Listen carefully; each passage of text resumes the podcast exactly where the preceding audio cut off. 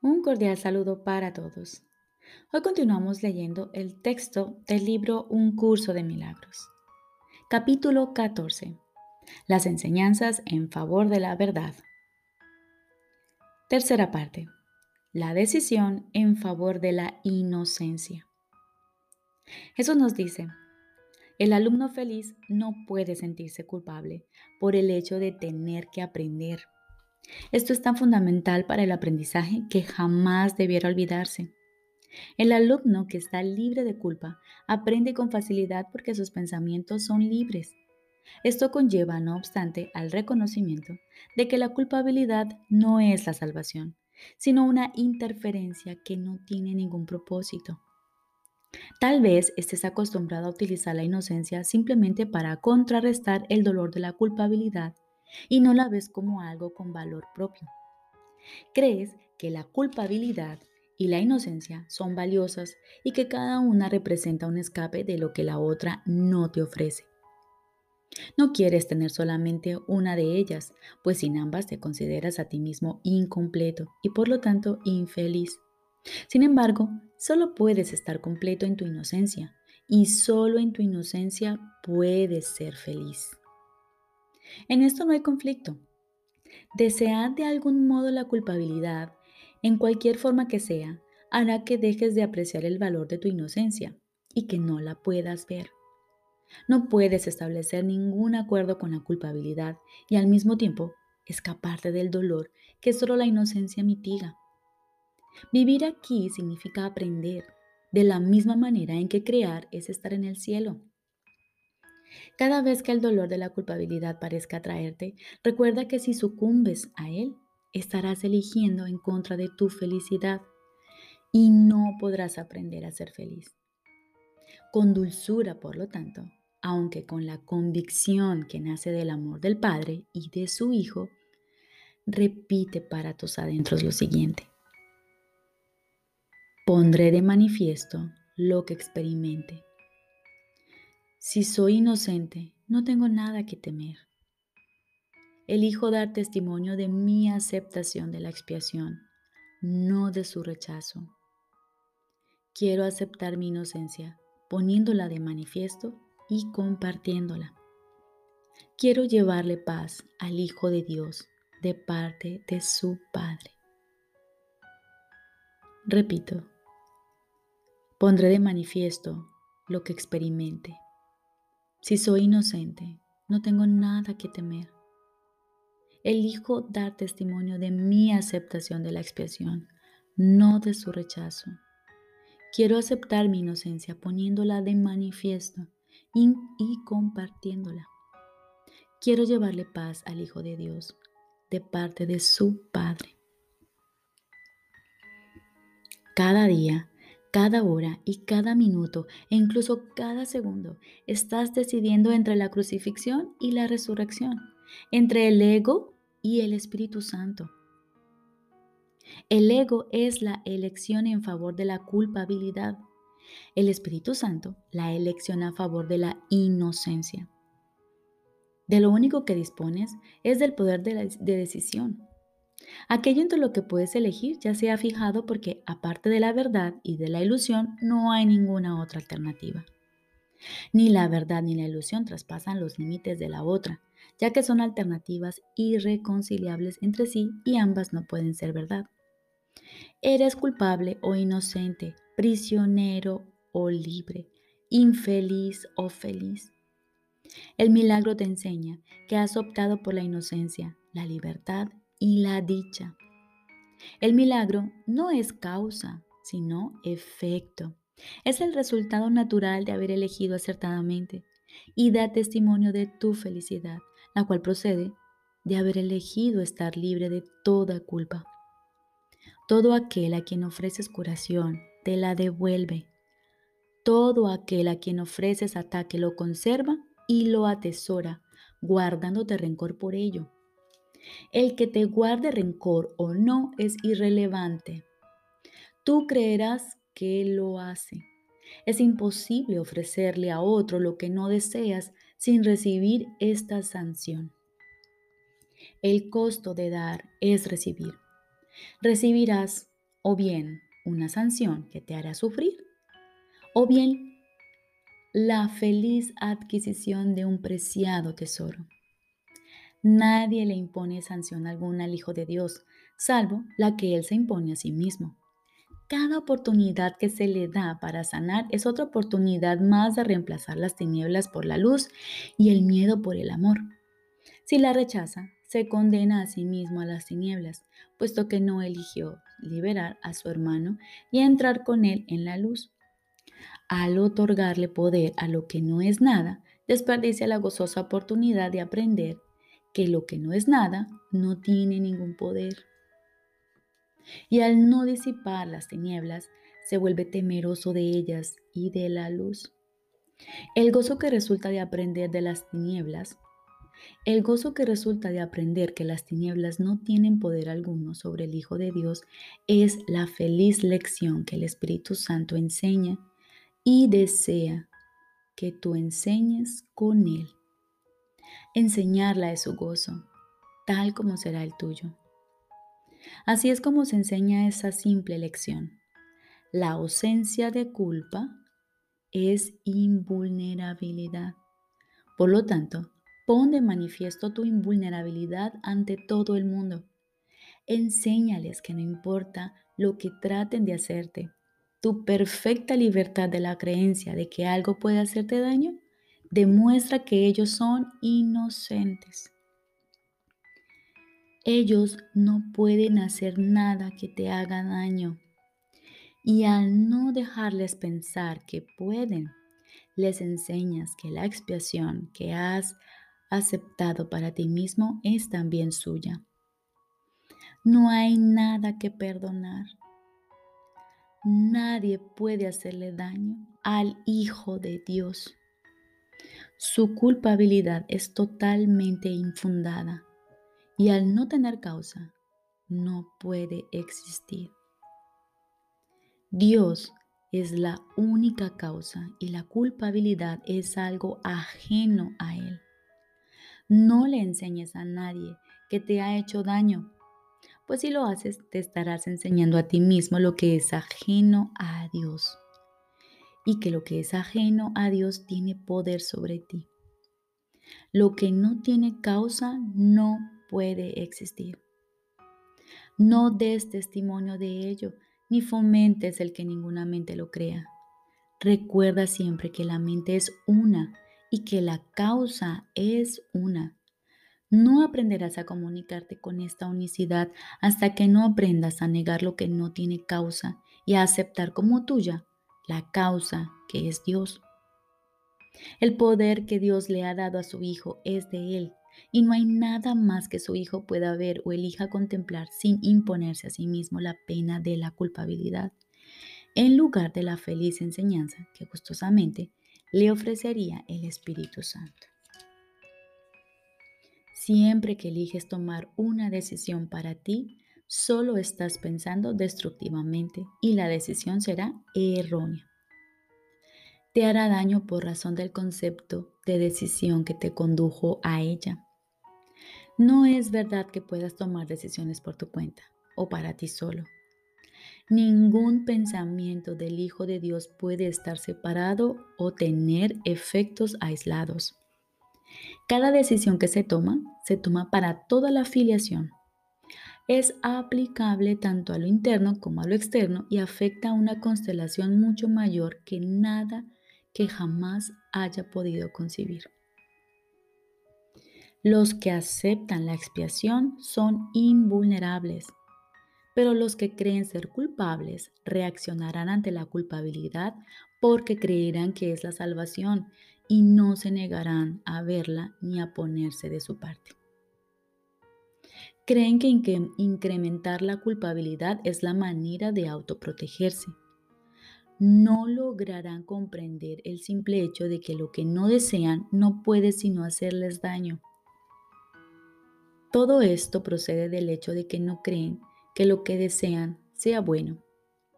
Mas se les dio la voluntad porque es algo santo y porque les brindará todo lo que necesitan, lo cual les llegará tan naturalmente como la paz que no conoce límites. Nada que su voluntad no les provea tiene valor alguno. Pero como ellos no entienden su propia voluntad, el Espíritu Santo la comprende por ellos silenciosamente y les da lo que desean sin que se tengan que esforzar o afanar y sin dejarlos con la imposible carga de tener que decidir por su cuenta qué es lo que desean o necesitan. Jamás se dará el caso de que tengas que tomar decisiones por tu cuenta. No estás desprovisto de ayuda y de una ayuda que conoce la solución. Te conformarías con unas migajas que es todo lo que por tu cuenta puedes ofrecerte a ti mismo cuando aquel que te lo da todo simplemente lo pone a tu disposición. Él nunca te preguntará qué has hecho para ser digno del regalo de Dios. Así pues, no te lo preguntes a ti mismo. Acepta el cambio. Su respuesta, pues Él sabe que tú eres digno de todo lo que Dios dispone para ti. No trates de liberarte del regalo de Dios que el Espíritu Santo tan libre y gustosamente te ofrece. Él te ofrece solo lo que Dios le dio para ti. No tienes que decidir si eres merecedor de ello o no. Dios sabe que lo eres. ¿Negarías la verdad de la decisión de Dios imponiendo tu mísera evaluación de ti mismo en lugar de la serena e inmutable evaluación que Él ha hecho de su Hijo? Nada puede alterar la convicción de Dios de que todo lo que Él creó goza de perfecta pureza, pues es absolutamente puro. No decidas contra ello porque, dado que procede de Él, no puede sino ser verdad. La paz mora en toda mente que acepta serenamente el plan que Dios elaboró para su expiación, renunciando al suyo propio. Tú no sabes lo que es la salvación, pues no comprendes lo que es. No tomes decisiones con respecto a lo que es o a dónde se encuentra, sino que en vez de ello pregúntaselo todo al Espíritu Santo y no tomes ninguna decisión sin su dulce consejo. Aquel que conoce el plan de Dios quiere que sigas, quiere que sigas y puede enseñarte lo que éste es. Solo su sabiduría puede guiar tus pasos en dicho plan. Cada decisión que tomas por tu cuenta significa únicamente que quieres definir lo que es la salvación y aquello de lo que debe ser salvado. El Espíritu Santo sabe que la salvación es escapar de la culpabilidad. No tienes ningún otro enemigo. Y el Espíritu Santo es el único amigo que te puede ayudar contra esta absurda distorsión de la pureza del Hijo de Dios. Él es el poderoso protector de la inocencia que te hace libre y Él ha decidido deshacer todo lo que podría ocultar tu inocencia de tu mente despejada. Permítele, por lo tanto, ser el único guía que sigues hacia la salvación. Él conoce el camino y te conduce gustosamente por él. Con él no podrás sino aprender que lo que Dios desea para ti es tu voluntad. Sin su dirección pensarás que puedes saber por tu cuenta lo que debes hacer y decidirás contra tu paz tan irremediablemente como decidiste que la salvación residía solamente en ti. La salvación está en manos de aquel a quien Dios se la confió para ti. Él no se ha olvidado de ello. No te olvides de Él y Él tomará todas tus decisiones por ti, las cuales serán en favor de tu salvación y de la paz de Dios en ti. No intentes tasar el valor del Hijo de Dios porque Él creó santo, pues hacer eso es evaluar a su Padre y juzgar contra Él. Y no podrás sino sentirte culpable por este crimen imaginario que nadie en este mundo ni en el cielo podría cometer. El Espíritu Santo solo enseña que el pecado es instaurar un falso ser en el trono de Dios no debe ser motivo de culpabilidad. Repito, el Espíritu Santo solo enseña que el pecado de instaurar un falso ser en el trono de Dios no debe ser motivo de culpabilidad. Lo que no puede suceder no puede tener efectos temibles. Descansa tranquilamente en la fe que has depositado en aquel que te ama y que desea liberarte de la locura. Puede que lo hayas elegido, puede que lo que hayas elegido sea la demencia, mas la demencia no es tu realidad. Nunca te olvides del amor de Dios, quien se ha acordado de ti, pues es absolutamente imposible que Él jamás hubiese permitido que su Hijo dejara de formar parte de la amorosa mente en la que fue creado y donde se fijó su morada en perfecta paz para siempre. Dile únicamente al Espíritu Santo, decide por mí. Dile únicamente al Espíritu Santo, decide por mí. Y está hecho, pues sus decisiones reflejan lo que Dios sabe acerca de ti y ante esa luz cualquier clase de error es imposible. ¿Por qué luchas tan frenéticamente por tratar de prever lo que no puedes saber cuando tras cada decisión que el Espíritu Santo toma por ti se encuentra el conocimiento? Aprende de su sabiduría y de su amor y enseña su respuesta a todos los que luchan en las tinieblas, pues al hacerlo decides por ellos y por ti. Qué grato es decidir todas las cosas a través de aquel que da su equitativo amor a todos por igual. Él no excluye a nadie de ti. Por lo tanto, te da lo que es tuyo porque tu Padre quiere que lo compartas con Él. Deja que el Espíritu Santo sea tu guía en todo y no te vuelvas atrás. Confía en que Él responderá de inmediato y con amor a, todo, a todos los que de algún modo se vean afectados por tus decisiones. Y todo el mundo se ve afectado. ¿Te echarías al hombro la responsabilidad de tener que decidir qué es lo único que redundaría en beneficio de todos? ¿Cómo ibas a saberlo? Te has enseñado a ti mismo el hábito completamente antinatural de no comunicarte con tu Creador. Sin embargo, permaneces en estrecha comunicación con Él y con todo lo que mora en Él, lo cual mora también en ti. Desaprende mediante el amoroso consejo del Espíritu Santo el aislamiento que aprendiste y aprende la feliz comunicación que desechaste pero que aún así no pudiste perder. Siempre que tengas dudas acerca de lo que debes hacer, piensa en su presencia y repite para tus adentros esto y solo esto.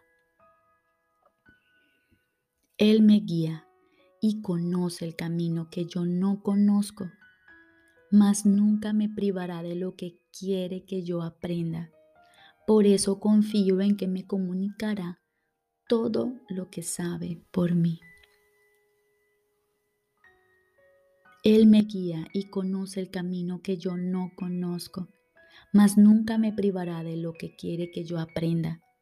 Por eso confío en que me comunicará todo lo que sabe por mí. Déjale entonces que te enseñe quedamente cómo percibir tu inocencia, la cual está ya ahí.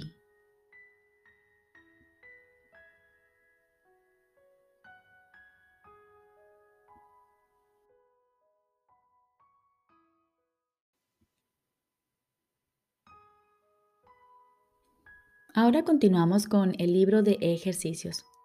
Lección número 108. Dar y recibir son en verdad lo mismo. La visión depende de la idea de hoy. La luz se encuentra en ella, pues reconcilia todos los aparentes opuestos.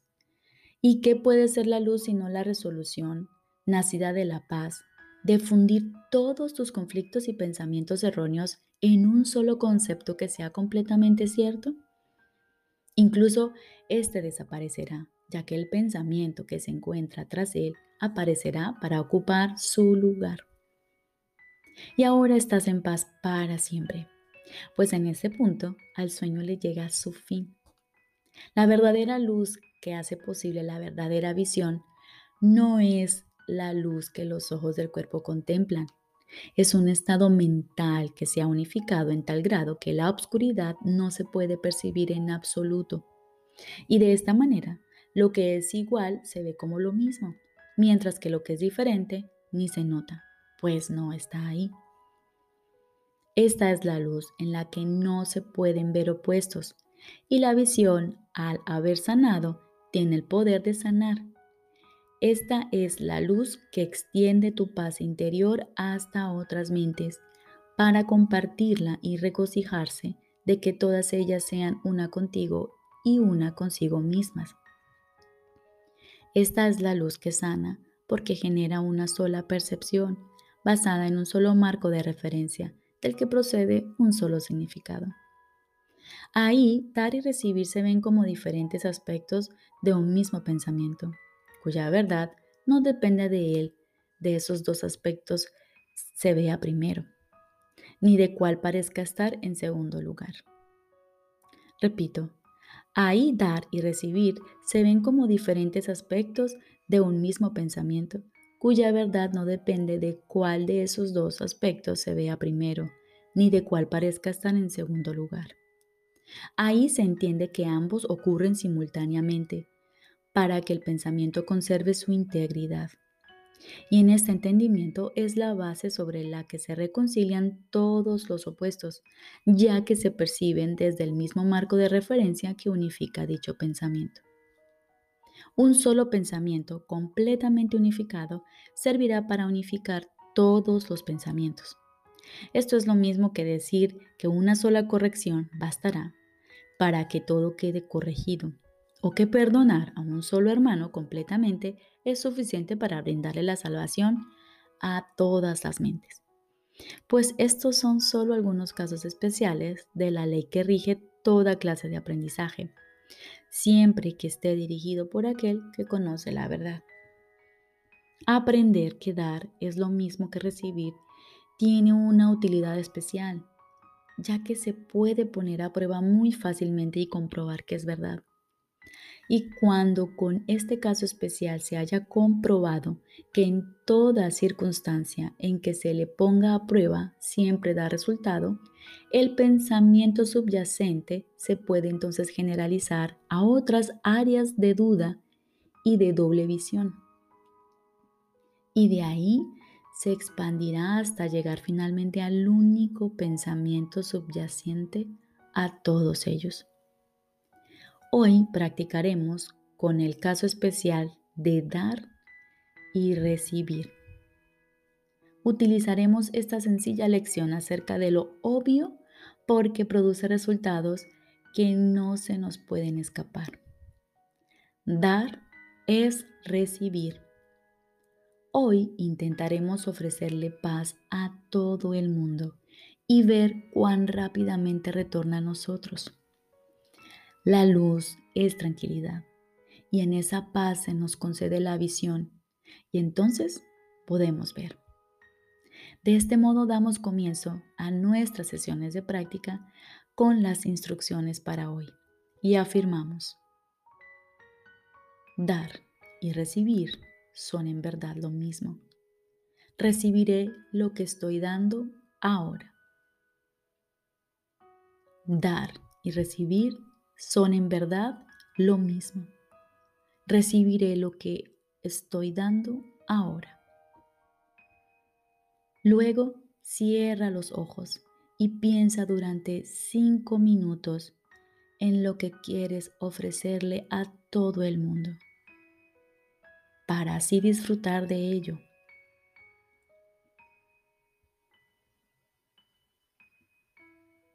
Podrías decir, por ejemplo, le ofrezco sosiego a todo el mundo. Le ofrezco paz interior a todo el mundo.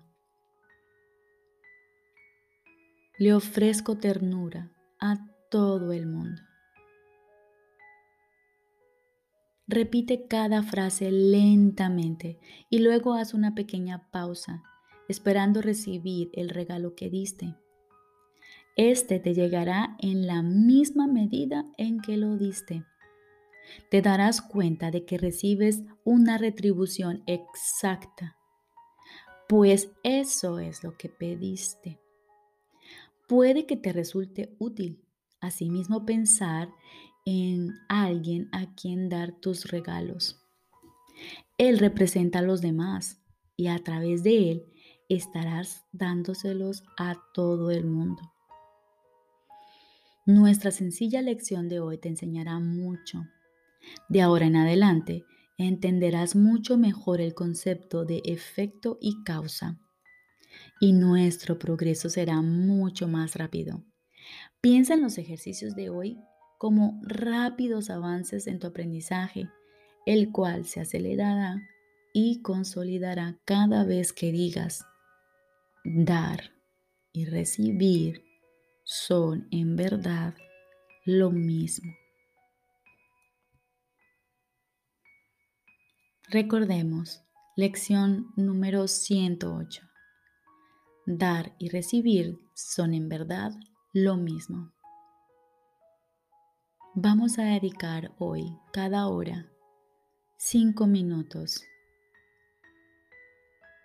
a repetir esta afirmación. Dar y recibir son en verdad lo mismo. Recibiré lo que estoy dando ahora. Luego, cierra tus ojos y piensa durante cinco minutos en todo lo que quieres ofrecerle al mundo. Podrías decir, por ejemplo, le ofrezco sosiego a todo el mundo. Le ofrezco paz interior a todo el mundo. Le ofrezco ternura a todo el mundo.